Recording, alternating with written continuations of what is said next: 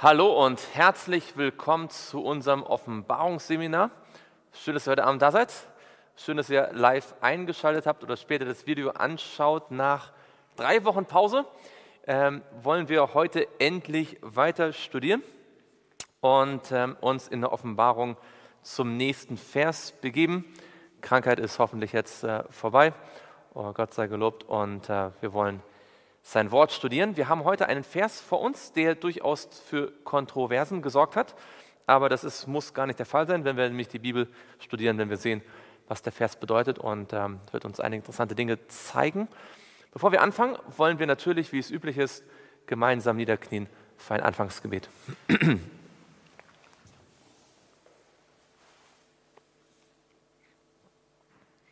Lieber Vater im Himmel, wir möchten dir von Herzen Dank sagen, dass wir jetzt dein Wort studieren können. Das ist keine Selbstverständlichkeit. Und wir möchten dich bitten, dass du durch dein Wort zu uns sprichst. Dass wir Wahrheit erkennen, so wie du sie gemeint hast.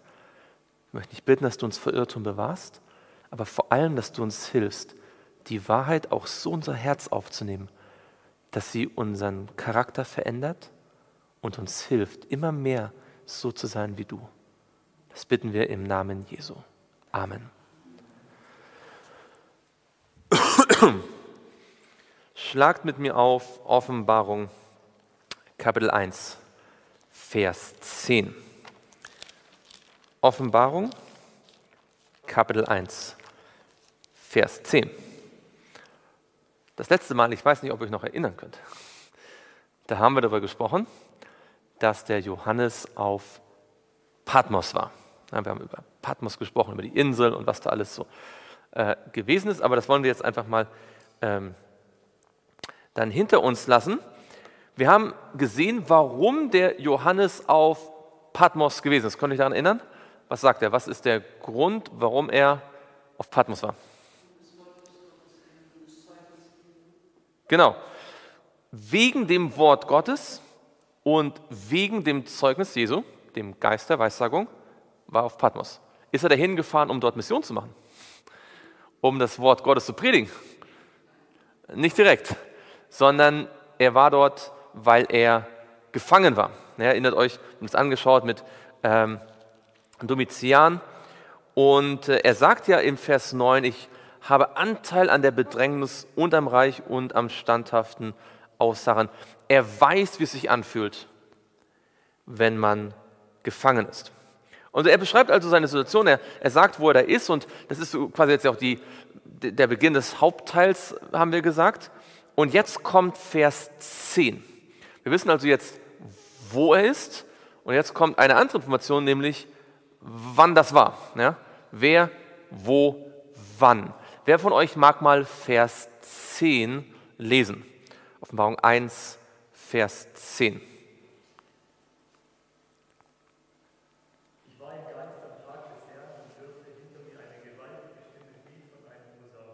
Genau. Und was die Stimme sagt, das schauen wir uns dann nächstes Mal an. Aber er sagt, ich war im Geist am Tag des Herrn. Jetzt könnt ihr euch ja vielleicht überlegen, was die verschiedenen, oder fangen wir mal anders an. Er sagt ihm, ich war im Geist. Fallen euch noch andere Stellen in der Offenbarung ein, wo es heißt, dass Johannes im Geist gewesen ist? Wo er sagt, im Geist habe ich das oder jenes gemacht. Der Geist hat mich dorthin geführt. Das drückt ja aus, dass der Heilige Geist hier eine Rolle gespielt hat. Nicht wahr? Er sagt, ich war auf Patmos und ich war im Geist. Fallen noch andere Stellen in Offenbarung ein, wo der Heilige Geist eine Rolle gespielt hat in den Prophezeiungen, die der Johannes gegeben hat. Ich meine, alle Prophezeiungen kommen vom Heiligen Geist, er ist der Geist der Weissagung, aber fällt euch eine Stelle ein, wo das explizit gesagt wird. Wir schauen uns mal ein paar an. Schaut mal mit mir in Offenbarung 4. Wir gucken uns mal drei Stellen an, die deutlich machen, dass mehrmals in der Offenbarung dieser Gedanke betont wird, dass Johannes im Geist war. In Johannes Kapitel 4 und dort lesen wir mal in Vers 2. Johannes 4 und dort Vers 2, dort heißt es, und sogleich war ich im Geist. Und siehe, ein Thron stand im Himmel und auf dem Thron saß einer. Ja, und da, also, da gibt es diese, diese Aufforderung in Kapitel, äh, in Kapitel 4, Vers 1, ähm, komm hier herauf und ich will dir zeigen, was nach diesem geschehen muss. Und dann sagt er, und sogleich war ich im Geist. Und wo ist er dann? Was sieht er dann, als er im Geist ist? Er kommt in das himmlische Heiligtum, ja, in, das, in den himmlischen Tempel. Er sieht den himmlischen Thronsaal, er sieht, das, äh, er sieht den Vater auf dem Thron, dann sieht er auch das Lamm. Genau. Und da sagt er explizit, ich war im Geist. Schauen wir noch eine Stelle an, in Offenbarung 17. Drei Stellen, Offenbarung 17, jetzt die zweite und dort Vers 3. Offenbarung 17 und dort Vers 3. Und das sollen deutlich machen, dass Johannes in all dem, was er hier schreibt, in all den Prophezeiungen vom Heiligen Geist inspiriert war. Offenbarung 17 und dort Vers 3. Dort heißt es, und er brachte mich im Geist wohin? In eine, eine Wüste. Er brachte mich im Geist in eine Wüste und ich sah eine Frau auf einem scharlachroten Tier sitzen, das voll Namen der Lästerung war und sieben Köpfe und zehn Hörner hatte. Ich weiß nicht, ob ihr euch daran noch erinnern könnt, das ist schon Jahre her, dass wir das studiert haben. Ähm, aber der Punkt hier ist, dass er im Geist versetzt wird in ein bestimmtes Jahr. Nämlich in dem Jahr, in dem das Tier seine tödliche Wunde erhält. Ja, ähm, das Jahr, in dem die Zeit in der, der, der Frau in der Wüste zum Ende kommt. Das ist das Jahr 1798. Aber das kann man sich dann nochmal in Ruhe in Offenbarung 17 anschauen. Wichtig für uns ist hier sozusagen wieder dieser, dieser Punkt, Johannes ist im Geist. Und ein drittes Mal finden wir das in Offenbarung 21. Offenbarung 21 und dort Vers 10. Wie gesagt, das sind Beispiele, ähm, wie wir sie vom Anfang bis zum Ende der Offenbarung finden. Offenbarung 21 und dort Vers 10. Und er brachte mich im Geist wohin? Wo bringt ihn der Geist hin in Offenbarung 21, Vers 10? Auf einen hohen Berg. Genau. Und was sieht er da, als er auf diesen hohen Berg kommt? Da wird er auf, wird auf einen hohen Berg gebracht und er sieht was? Genau, das heilige Jerusalem, die, die, das neue Jerusalem, die heilige Stadt. Ähm, komm, ich will dir die Braut, die Frau, des, äh, die Frau, die Braut des Lammes zeigen. War ja in Vers 9 die Aufforderung gewesen. Ähm, also die Idee hier ist, dass Johannes immer wieder so besondere Vision oder immer wieder gesagt wird, er war im Geist. Was auffällt, weiß nicht, ob das auch aufgefallen ist, äh, es fällt mir gerade auf, dass es oft davor so eine Aufforderung gibt, ja, komm, ich will dir die Frau, die Braut des Lammes zeigen. Oder in äh, Offenbarung 17 heißt es, komm, ich will das Gericht über die große Hure zeigen, ja. Und dann heißt es, und ich war im Geist in der Wüste. Oder in Offenbarung 4 heißt es, komm hier herauf und ich will dir zeigen, was nach diesem geschehen muss. Also immer so eine Einladung, ja, komm, ich will dir was zeigen. Und nur in Offenbarung 1, glaube ich, steht das hier nicht explizit dieses komm, sondern das, was jetzt gleich gesagt wird, kommt danach, nicht wahr? Aber letztendlich gilt das auch. Ja? Hier ist jemand vom Himmel herabgekommen und will ihm etwas sagen. Sagt, ich war, hör mal zu, pass auf, komm her. Sozusagen. Ich war im Geist am Tag des Herrn. Was bedeutet das konkret, wenn es heißt, dass Johannes im Geist war? Also wie muss man sich das jetzt praktisch vorstellen?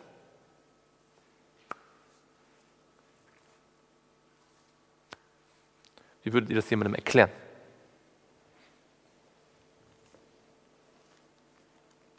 Ja?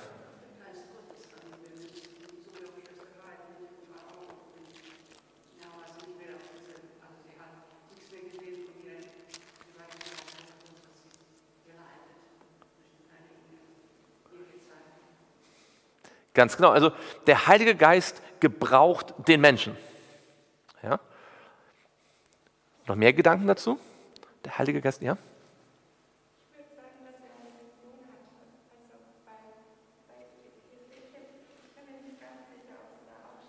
Mhm.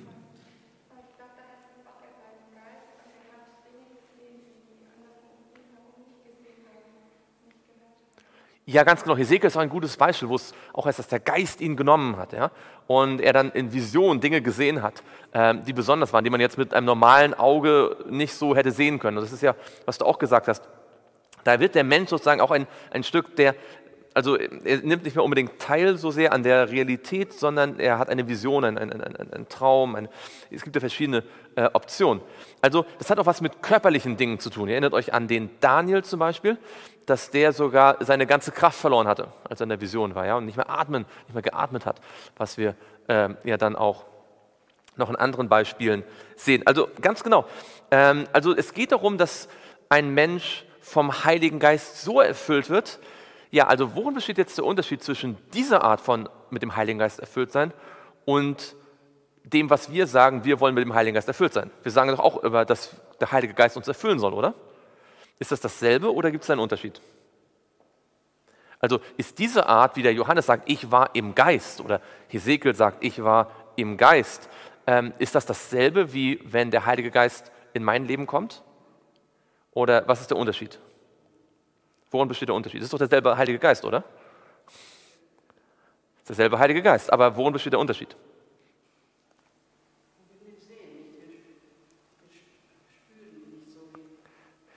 Okay, also wir haben nicht so, so eine Vision, aber ja.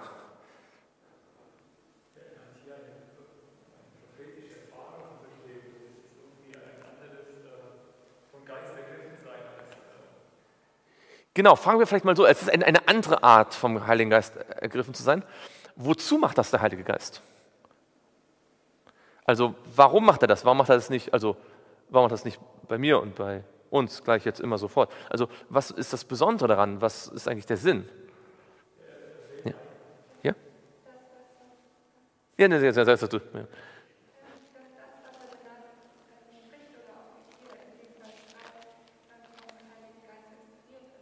Okay, es geht also darum, vom Heiligen Geist inspiriert zu sein. Also wir sagen manchmal, oh, das war sehr inspirierend, ja, ich fühle mich inspiriert, aber das ist nicht damit gemeint. Das heißt, inspiriert heißt, ja?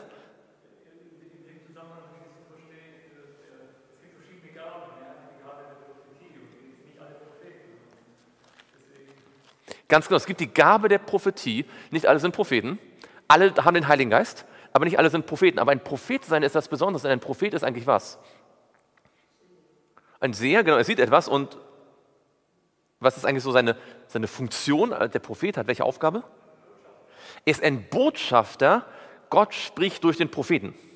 Und zwar so, dass es anders ist, als wenn ich rede. Also ich kann heute hier stehen und sagen, ich habe die Bibel studiert, ich habe gebetet, ich glaube, Gott hat mir einige Dinge gezeigt und ich sage jetzt, was ich erkannt habe, oder? Kann es aber sein, dass ich mich irre? Dass ich mal äh, einen Vers falsch verstanden habe, dass ich etwas übersehen habe. Das kann gut möglich sein, oder? Deswegen müsst ihr als Zuhörer bei einer Predigt ähm, freundlich, ja, liebevoll, aber doch auch kritisch mitdenken, ja, wie die Beroeaner, die haben das mit, ähm, das heißt, sie nahmen es mit, sie nahmen es auf, nicht mal mit, mit wie heißt es in Apostelgeschichte, mit äh, Wohlwollen oder Moment, ich habe es mit Bereitwilligkeit. Ich weiß, die nahmen es mit Bereitwilligkeit auf, aber gingen nach Hause und haben es geprüft, weil sie haben gesagt, es kann ja sein, dass Paulus in seiner Predigt auch mal einen Fehler macht. Ja? Die haben es geprüft. Aber der Punkt ist jetzt, wenn ein Prophet spricht, sagt er nicht, ich habe die Bibel studiert und hier ist, was ich herausgefunden habe. Wenn ein Prophet spricht, sagt er, so spricht der Herr. Ich habe gesehen. Gott hat mir direkt gezeigt und was ich jetzt sage, ist Gottes Wort und nicht meine Worte. Das ist ein großer Unterschied. Ja? Weil wenn der Prophet sowas sagt und was er dann sagt, stimmt nicht, was ist die logische Konsequenz? Wenn ein Prophet sagt, ich bin ein Prophet, ja? Das ist ein falscher Prophet und man kann nicht da sitzen, okay, das stimmt, das stimmt, das stimmt vielleicht nicht. Das ist ein falscher Prophet und dann sollte ich ihn ganz meiden. Ja? Also dieses Thema mit der Inspiration ist ganz wichtig. Äh, schauen wir uns noch zwei, drei Beispiele an. Noch eins aus dem Alten Testament, Matthäus 22. Matthäus 22, da, da spricht Jesus selbst von Inspiration. Matthäus 22 und dort Vers 43. Matthäus 22 und dort Vers 43. Dort heißt es, er, das ist Jesus, spricht zu ihnen, das sind die Pharisäer, die, mit denen er jetzt ein Gespräch hat. Er spricht zu ihnen, wieso nennt ihn denn David im Geist Herr? Indem er spricht, Der Herr hat zu meinem Herrn gesagt, setze dich zu meiner Rechten, bis ich deine Feinde hinlege als Schemel für deine Füße. Ja, also Jesus sagt, als David das aufgeschrieben hat, hat er im Geist gesprochen. Frage, das, was wir gerade gelesen haben, ist das eine Vision gewesen? Das, was Jesus von David zitiert, war das eine Vision? Hatte David eine Prophezeiung?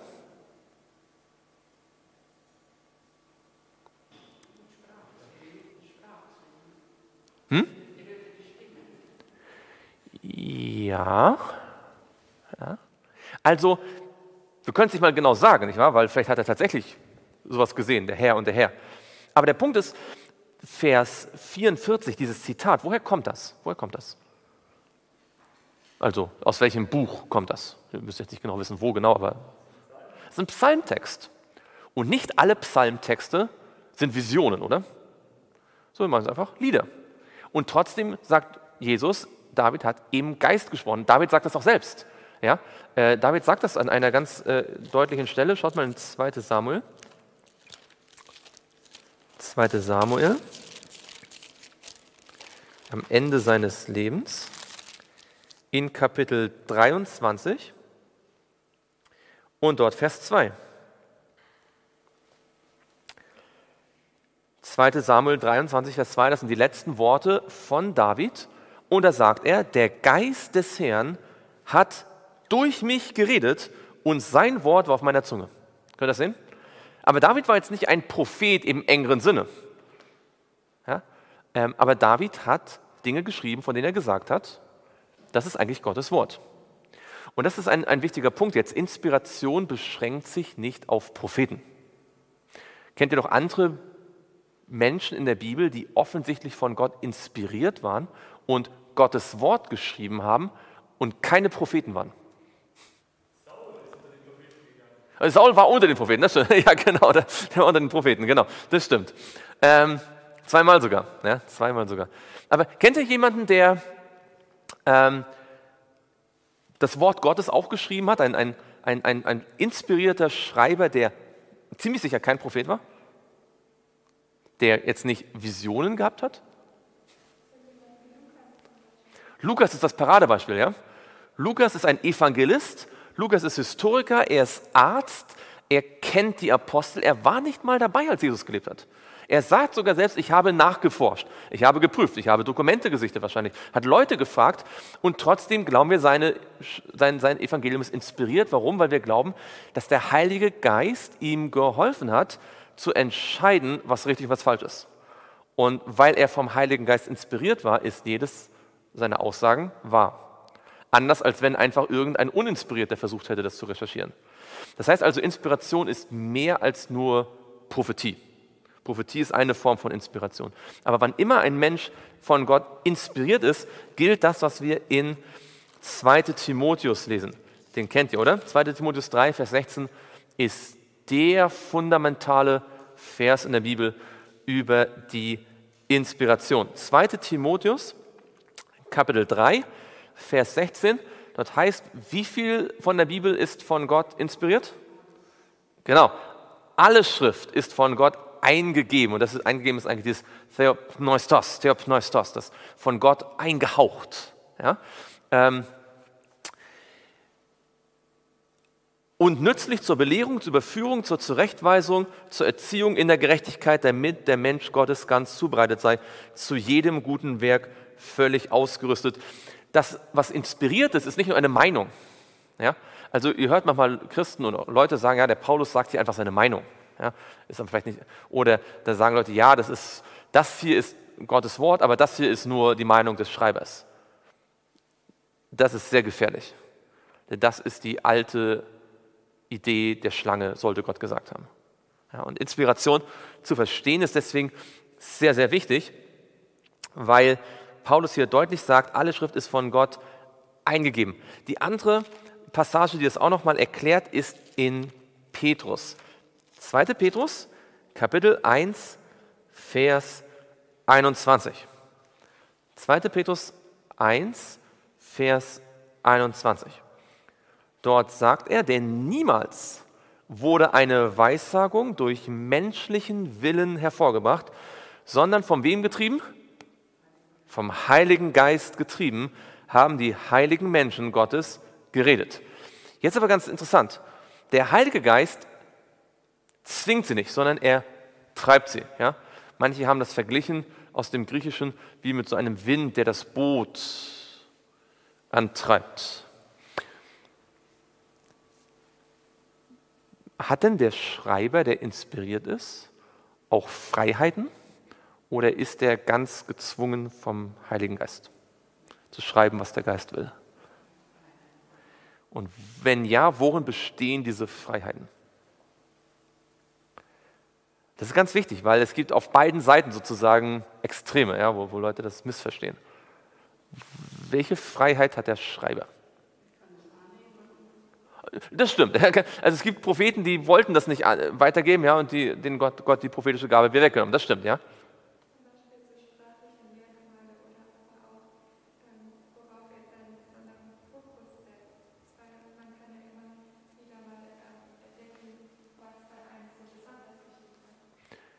Ja, ganz genau. Also die Schreiber bleiben ihre Persönlichkeiten. Es ist nicht so, dass Gott sagt, und, und. Abraham, Abraham, ging, ging, zur, zur, Terebinte, ja, oder so, ja, sondern Mose sieht in dem Fall in der Vision den Abraham, wie er zur Terebinte geht. Und jetzt Mose kann überlegen, ich könnte schreiben, und Abraham ging zur Terebinte. Oder, und Abraham Abraham ging zur Terebinte. Und auf dem Weg zur Terebinte sagte Abraham das und jenes. Er hat also verschiedene Möglichkeiten, den Gedanken auszudrücken. Abraham ging zur Terebinte. Versteht ihr, wie ich meine? Und das ist ganz wichtig, ja?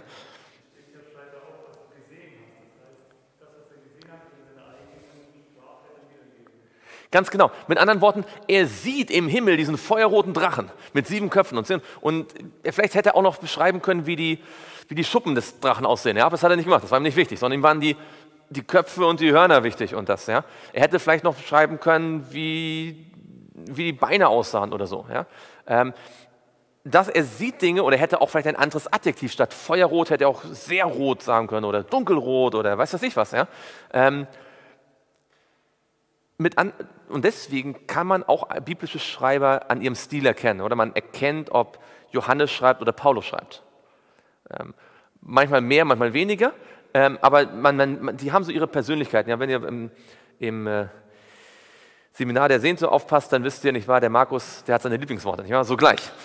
Ähm, und das ist hier jetzt für Johannes auch ganz wichtig, dass wir uns bewusst machen immer auch, es ist Johannes, der Dinge sieht und dann beschreibt und auch bestimmte Worte verwendet, die, man hätte auch andere Worte verwenden können. Ja? Und das ist jetzt auch deswegen wichtig, weil wir jetzt natürlich eine ganz interessante Sache in Offenbarung äh, 1 haben, nämlich es heißt dort, ich war im Geist am Tag des Herrn. Jetzt, was könnte Tag des Herrn in Offenbarung 1, Vers 10 bedeuten?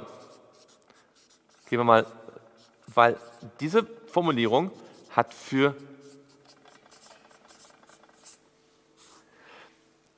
für unterschiedliche Auslegungen gesorgt. Was könnte denn Tag des Herrn bedeuten? Es könnte der Sabbat sein. Was könnte es denn noch sein? Der Tag der Auferstehung, also das jüngste Gericht, die Wiederkunft. Ja? Wird das auch Tag des Herrn in der Bibel genannt? Also wir hätten jetzt mal theoretisch die Möglichkeit zu sagen, okay, das ist, äh, du hast gesagt, Sabbat. Und wir haben die Möglichkeit zu sagen, okay, ähm, es könnte auch die Wiederkunft sein, ja, inklusive Millennium oder so, ja, was. Und wenn man jetzt überlegt, das ist die Offenbarung, dann wozu haben wohl die meisten Ausleger oder wozu tendieren die wohl? Oder nicht alle, aber manche. Was könnte denn auf der Hand liegen? Es geht um die Wiederkunft, wir, weil Offenbarung ist doch Endzeit, ja, geht es um die Wiederkunft, oder? Aber stimmt das auch?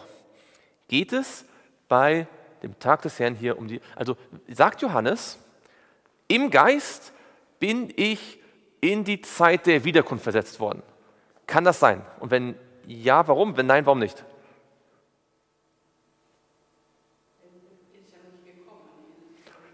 Das stimmt, aber Johannes sieht eine ganze, äh, also ich meine, in Offenbarung 14 sieht er die Wiederkunft und Offenbarung 19 sieht er die Wiederkunft. Ja?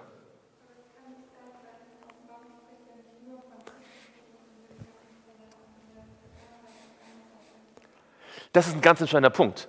Wenn es wahr wäre, dass Johannes im Geist sozusagen jetzt äh, zur Zeit der Wiederkunft versetzt worden ist, wovon würde dann die Offenbarung handeln? Von der Zeit der Wiederkunft. Das würde bedeuten, dass alles, was in der Offenbarung steht, mit der Wiederkunft zusammenhängt. Und wie nennt man so eine Auslegung, wenn sich alles nur auf die Zukunft bezieht? Das ist Futurismus, genau, das haben die Jesuiten davon. Ne? Ähm, das wäre ein Futurismus. Ja?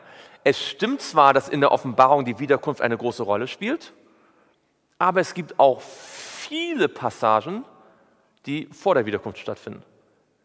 Als wir glauben, dass man die Bibel, wie nennt man, also was ist das Gegenteil vom Futurismus? Das ist, das ist eine, eine, eine, gemeine Frage, genau. Es gibt ja noch zwei andere Optionen. Ja? Wir, haben die, wir haben den Futurismus, alles in der Zukunft. Was ist das genaue Gegenteil? Alles in der Vergangenheit. Wie nennt man das? Wenn man sagt, die ganze Offenbarung hat sich in der Vergangenheit erfüllt, alles bei Nero und bei Domitian. Das ist der Präterismus. Ja, schon gehört? Präterismus, Futurismus. Aber wir glauben weder den Futurismus noch den Präterismus. Wir glauben, die Offenbarung beschreibt die einzelnen Epochen der äh, Kirchengeschichte Stück für Stück nacheinander historisch. Und deswegen nennen wir sie historizistische Auslegung. Ja? So, das ist die klassische Auslegung der, der Christenheit eigentlich gewesen, äh, über all die Jahrhunderte. Und dann macht das keinen Sinn. Ja? Dann macht das keinen Sinn. Aber was würdet ihr sagen, wenn jemand sagt, naja, okay, ähm, übrigens, wörtlich steht hier eigentlich gar nicht der Tag des Herrn, das ist noch hilfreich, sondern steht eigentlich wörtlich der dem Herrn gehörende Tag. Und das macht die Sache noch ein bisschen einfacher, weil Tag des Herrn ist eine Formulierung, die man oft bei der Wiederkunft findet. Aber hier geht es wirklich um einen Tag, einen Tag, der dem Herrn gehört der dem Herrn gehörende Tag. Und was würdet ihr sagen, wenn jemand sagt, okay, das muss also der Sonntag sein? Weil sagen nicht viele Christen, dass der Sonntag der Tag des Herrn ist, weil an ihm Jesus auferstanden ist. Was würdet ihr darauf antworten? Ist der Tag des Herrn, der dem Herrn gehörende Tag, der Sonntag? Warum nicht? Was wäre eine biblische Antwort?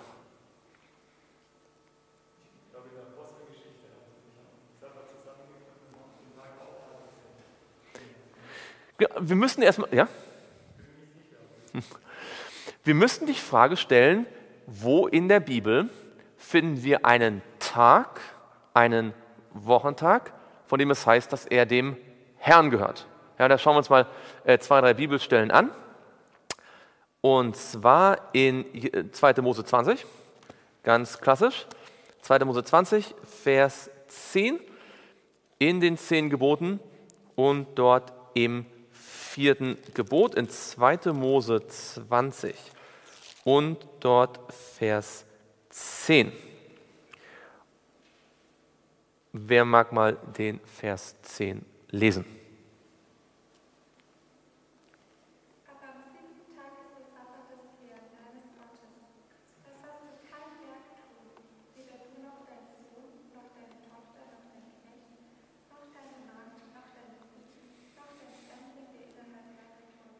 Genau. Er sagt, sechs Tage sollst du arbeiten, aber am siebten sollst du ruhen. Warum? Weil der siebte ist der Sabbat des Herrn. Das ist der Tag, der, der, der gehört dem Herrn. Ja? Und da haben wir sozusagen die Idee eines Tages und dass dieser Tag dem Herrn gehört. Das ist in den zehn Geboten. Und das geht noch weiter im Alten Testament in Jesaja 58. Jesaja 58 und dort Vers 13. Jesaja 58, eine eine ganz großartige Vision. Und am Ende, es geht ja eigentlich mehr so um, um ähm, medizinische Missionsarbeit und um äh, darum, dass man äh, anderen Menschen hilft. Ja, und am Ende dieser großen Reformbewegung steht aber der Gipfel der Reform, nämlich das Wiederaufrichten des Sabbats. Und dort in Vers 13 finden wir Folgendes. Wenn du am Sabbat, Jesaja 58, Vers 13, wenn du am Sabbat deinen Fuß zurückhältst, dass du nicht an meinem heiligen Tag das tust, was dir gefällt, wenn du den Sabbat deine Lust nennst und den heiligen Tag des Herrn. Ehrenwert. wenn du ihn ehrst, sodass du nicht deine Gänge erledigst und nicht deine Geschäfte treibst, noch nichtige Worte redest. Also hier haben wir einen Tag wieder, der dem Herrn gehört. Der Tag, der dem Herrn gehört, der heilige Tag des Herrn. Und äh, das finden wir also nicht nur im Alten Testament, sondern auch im Neuen Testament. Äh, wo hat, hat, kennt ihr eine Bibelstelle, wo Jesus über den Sabbat spricht und auch das Wort Herr in den Mund nimmt? Fällt euch dann eine Bibelstelle ein, wo Jesus vom Sabbat redet und auch das Wort Herr benutzt? Eine ganz berühmte. Genau, das ist in Markus Kapitel 2. In Markus Kapitel 2 und dort Vers 27 und 28. Kennt ihr bestimmt. Markus 2, Vers 27 und 28. Und er sprach zu ihnen, der Sabbat wurde um des Menschenwillen geschaffen, nicht der Mensch um des Sabbats willen. Also ist der Sohn des Menschen, das ist der, der der König über die Menschheit sein soll, ja, Daniel 7, der Sohn des Menschen, Jesus, ist Herr auch über den Sabbat. Da haben wir also wieder die Idee, das ist der Sabbat, der dem Herrn gehört. Der Sabbat wurde für die Menschen gemacht. Also, wenn, also Jesu Logik ist so, Gott hat den Menschen für, äh, Gott hat den Sabbat für den Menschen gemacht, oder? Er hat nicht erst den Sabbat geschafft und dann überlegt, okay, jetzt brauche ich noch irgendwelche Menschen, die ihn halten. Er hat den Menschen geschaffen und gesagt, okay, der Mensch braucht den Sabbat. Er hat den Sabbat für den Menschen gemacht. Und dann sagt Jesus, es wird einen Menschen, es wird jemanden geben, der über alle Menschen herrschen wird. Der König der Menschen. Wer ist das? Das ist der Sohn des Menschen. Das ist der, der in Daniel 7 das Königreich bekommt für alle Ewigkeiten, der für Ewigkeiten König sein wird, ja, auf dem Thron Davids, nach anderen Prophezeiungen. Und wenn der der König ist über die Menschen und der Sabbat den Menschen gegeben ist, dann gilt der Sabbat auch für den König der Menschen. Ja? Dann ist es auch sein Tag. Das ist die Logik. Dann ist der Sohn des Menschen auch Herr über den Sabbat. Das heißt, sowohl im Alten als auch im Neuen Testament, wenn von einem Tag gesprochen wird, der dem Herrn gehört, und es ist nicht die Wiederkunft gemeint, die können wir sowieso ausschließen hier in dem Zusammenhang, dann ist das immer der Sabbat. Ja. In einem, ich meine, man kann natürlich sagen, auf eine gewisse Art und Weise gehören alle Tage Gott. Ja. Man kann jetzt nicht sagen, dass die anderen Tage ihm nicht gehören, ja, denn äh, er, hat, er hat den Tag und die Nacht gemacht. Die Bibel sagt, alles gehört ihm, auch natürlich Tag und Nacht und, und jeder einzelne Tag, der Sonntag, Montag, Dienstag, Mittwoch, alle gehören ihm. Aber so wie alle Menschen ihm gehören und trotzdem das Volk Israel sein besonderes Eigentumsvolk war, so gehören ihm alle Tage, aber das ist sein besonderer Tag, der Tag des Herrn. Heißt also, dass Johannes seine erste große Vision, mindestens, wenn nicht sogar alle, an einem Sabbat bekommen hat. Und das ist ganz interessant und ganz wichtig, weil das Thema Sabbat in der Offenbarung eine Rolle spielen wird, immer und immer wieder. Ja, das Thema Sabbat wird in der Offenbarung mehrfach aufgegriffen und wird, es wird gezeigt werden, wie der Sabbat eine, eine entscheidende Rolle in der Endzeit spielt. Und deswegen ist es nicht unwichtig, dass Jesus am Sabbat diese Dinge dem Johannes offenbart.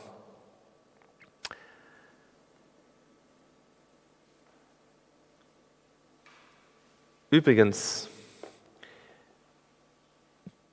dass man den Tag des Herrn, also dass man den Sonntag Tag des Herrn genannt hat, das kommt erst sehr viel später, erst fast 100 Jahre später hat man den ersten Beleg dafür in dem sogenannten Petrus-Evangelium, das natürlich eine, eine apokryphe Fälschung ist.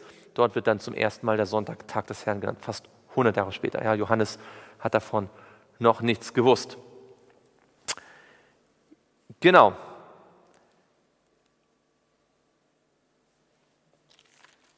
Haben wir noch was hier?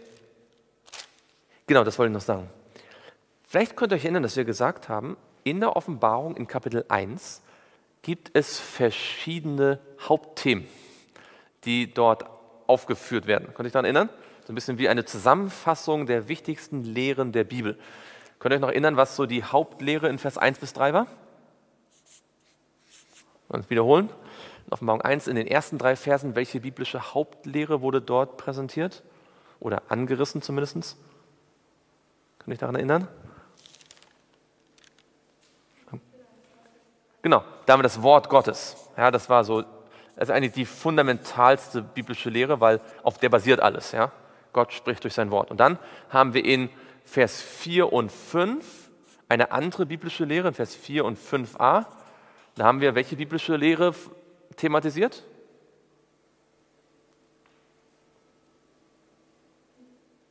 Die Dreieinigkeit. Ja? Da haben wir nämlich die Dreieinigkeit präsentiert. Also, wie gesagt, es wird nicht jeder einzelne Aspekt ausgeführt über das Thema, aber man, man sieht so, wie Johannes in, dieser, in Kapitel 1 so Stück für Stück die einzelnen Dinge angeht. In Vers 5b und 6 haben wir welche andere wichtige Lehre thematisiert? Das ist die Erlösung, ja? Die Lehre von der Erlösung. Wie erlöst uns Jesus? Warum erlöst uns Jesus? Was bewirkt das mit uns? Ja? Das ist die Erlösung. Was ist die nächste große Lehre, die thematisiert wird? Nach Vers 6? Die Wiederkunft. Und das ist in Vers 7, oder?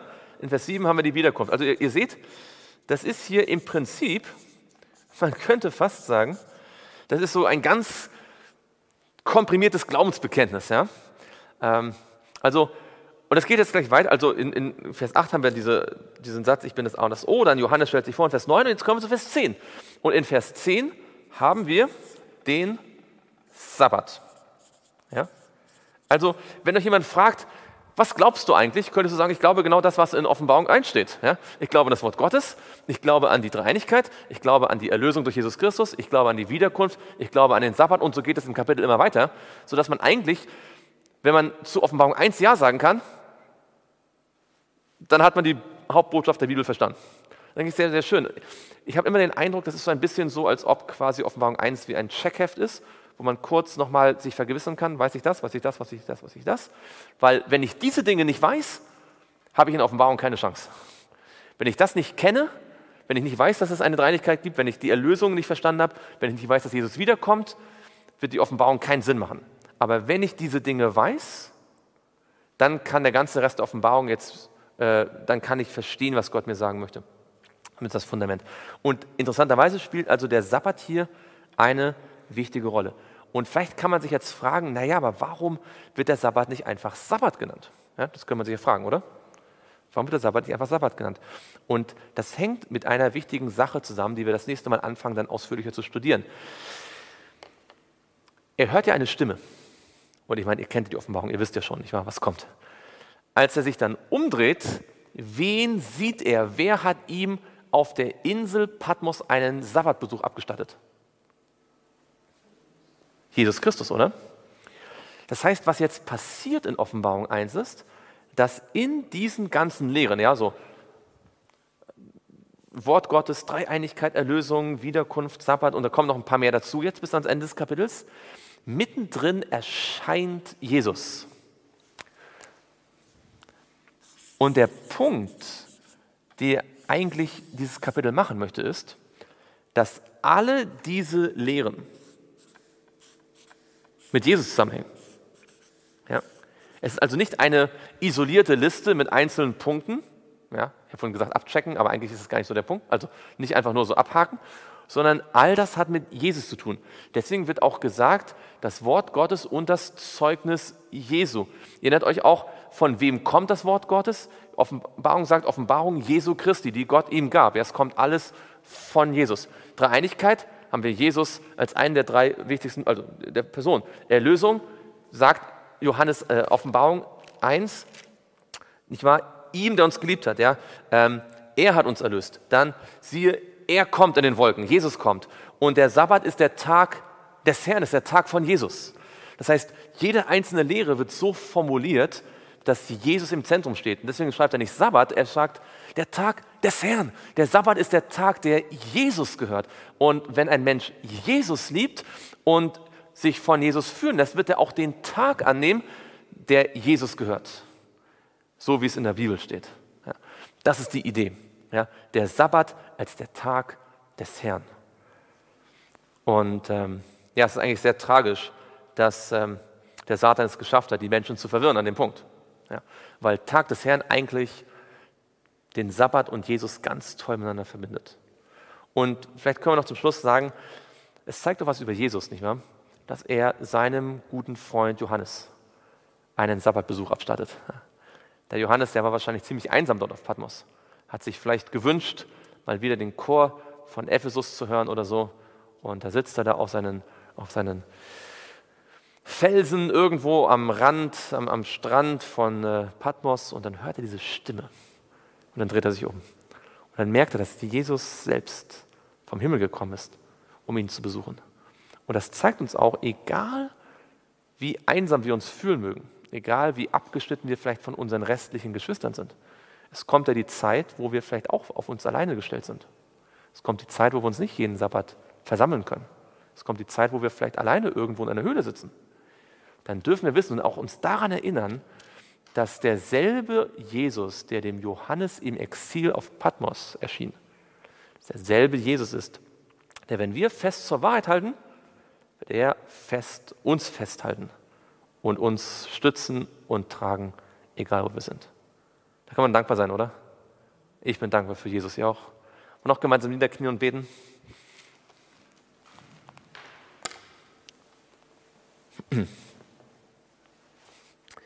Lieber Vater im Himmel, wir möchten dir von Herzen Dank sagen, dass wir dein Wort haben und dass wir heute das lernen konnten über den, den Sabbat und dass der Sabbat der Tag des Herrn ist. Der Tag, der Jesus gehört, weil Jesus selbst den Sabbat gemacht hat. Die Bibel sagt ja, dass alles, was, er geschaffen, was geschaffen worden ist, ist von Jesus geschaffen worden. Nicht eines ist entstanden, was nicht durch das Wort entstanden ist. Und Jesus hat den Sabbat gemacht oder den für uns gemacht, für die Menschen. Lange bevor es irgendeine Nationalität gab, hat er den Sabbat für die Menschen gemacht. Und er ist selbst Sohn des Menschen geworden. Und so hat er den Sabbat auch für sich gemacht. Und lieber Vater, wir danken dir, dass wir den Sabbat erkennen dürfen. Aber noch mehr bitten wir dich, dass wir dadurch in unserer Beziehung zu Jesus noch mehr gestärkt werden. Hilf uns, dass wir schon am nächsten Sabbat uns vornehmen, noch mehr Zeit mit Jesus zu verbringen und diesen tiefen Segen zu erleben, den du auf den Sabbat gelegt hast. Und uns darauf vorbereiten, dass wenn wir auch einmal getrennt sind von allen Geschwistern, wir nicht getrennt sein müssen von dir. Dafür danken wir dir im Namen Jesu. Amen.